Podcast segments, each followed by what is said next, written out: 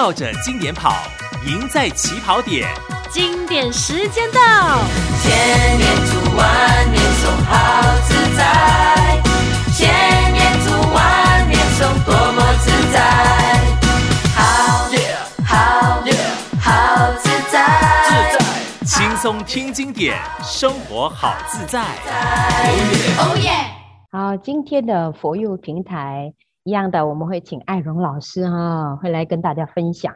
他今天非常的哈，准备的非常充足。呃，刚好遇上了我们这个八月份嘛，八月是我们马来西亚的国庆日哈，大家都会忙着这个怎么样庆祝国家啊的生日。同时呢，也是我们佛教徒七月份的那个农历七月的孝道月，所以老师会提到。这个我们佛教徒非常重视的四重恩啊，这个第一父母恩，第二师长恩，或者是我们叫佛恩啊，因为佛陀也是我们的老师。第三就是国土恩，第四呢就是众生恩。好，我们请艾荣老师。好，大家吉祥。今天我想从李子嘉离开国家队看四重恩里面的国家恩。我这个人呢，很喜欢看运动赛事。只要时间允许，又有直播，我一般上都会守在电视机前面观看。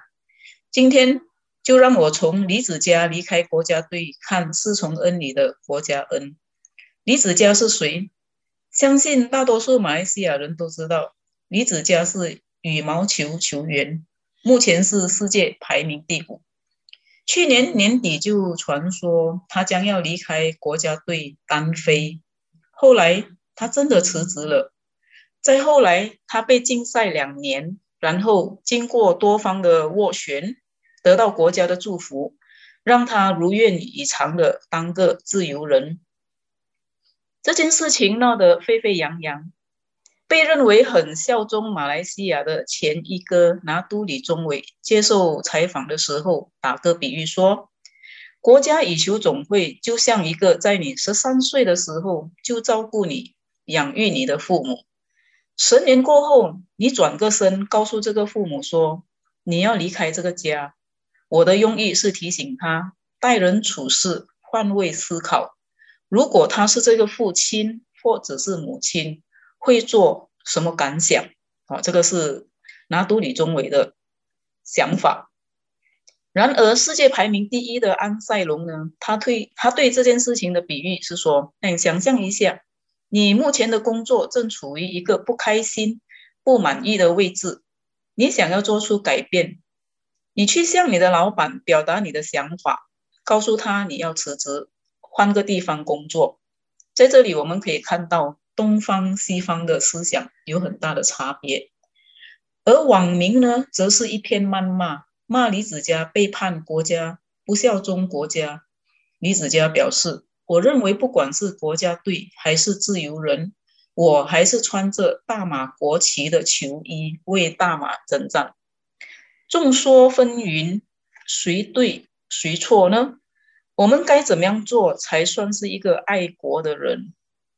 那么，我们就看看佛教。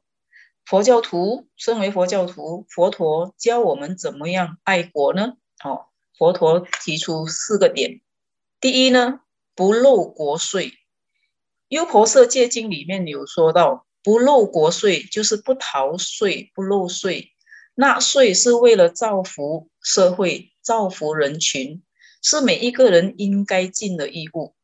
如果佛弟子不尽义务纳税，不仅犯法，也犯戒。李子嘉在泰国公开赛夺的冠军，奖金是两万七千美金，他得还税吗？第二，不犯国制，《优婆塞戒经》里面有说，已受戒的在家佛弟子应该遵守国家的法律法规。如果犯了国家的制度或者是法规，不仅要受到法律的制裁，而且还要承受触犯相应的戒律之罪。我不知道李子嘉是不是佛教徒，但是。请问有哪一个国际赛事会允许违法的运动员参赛呢？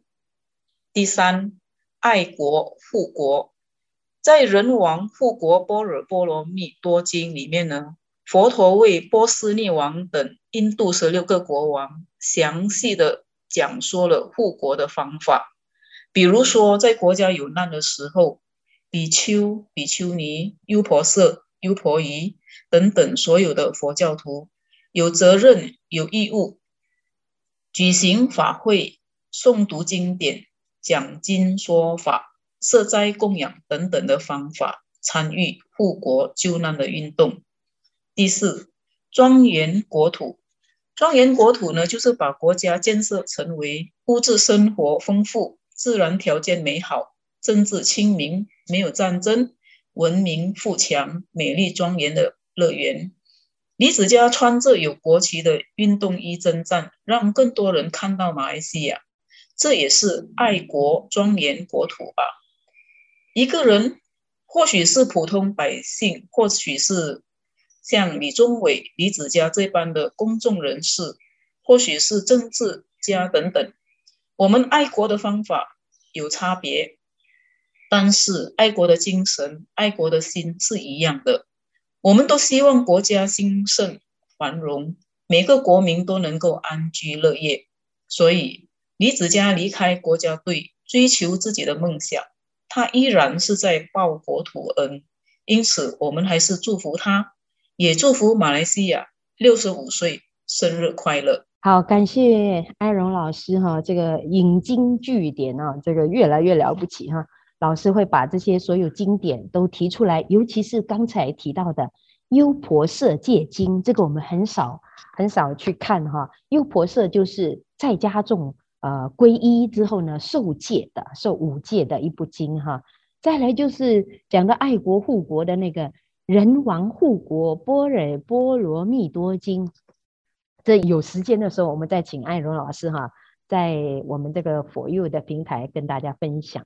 那在听着刚才呃艾荣老师讲这个国家恩的时候啊，国土恩的时候啊，我这个很大的感触哈。想到了这个，我们佛陀真的是了不起。这个佛不是我们呃，就是放在大殿啊拜的那那尊佛，他其实呢就是呃活生生的有血有肉哈，会笑会哭会闹不会闹了，佛陀有自觉哈。那这个《法华经》呢，就是就是把这个《法华经》里面有好几品啊，都讲到这个譬喻品啊，这尤其是那个如来寿量品。我最呃最感动的，呃《法华经》里面的如来寿量品里面呢，他就把这个佛陀的这个这个呃活生生的一个一个一个人啊，一个一个大医王的那个角色哈，呃写得非常好，做的譬喻做得很好。但是呢，同时呢，这个如来寿量品这一边呢，它有另外一个隐喻，就是说这个呃如来的寿命啊，或者是佛。啊，世尊的寿命呢，其实是无限无限的，所以他就在《如来寿量品》里面呢，就用了这个一子喻来做譬喻。嗯，所以任何人读了这一品，任何人读了这个一子喻呢，都会非常的感恩，感恩我们认识了这一位呃老师，这位师长。所以在讲四重恩的时候，我就会想到这个啊，这个师长恩，我们为什么要报？这个师长恩为什么要报佛恩的原因在这里哈，如来寿量品里面的一子喻啊，这个一就是呃就是医生啊，大医王的意思，就是比喻如来了。然后子呢是比喻我们这一些啊信徒了，这些佛教徒啦，呃，这个不管你是声闻缘觉或者是大乘的三乘的人呐、那这个故事很好哦，它是这个《法华经》里面七个譬喻中最后的一个。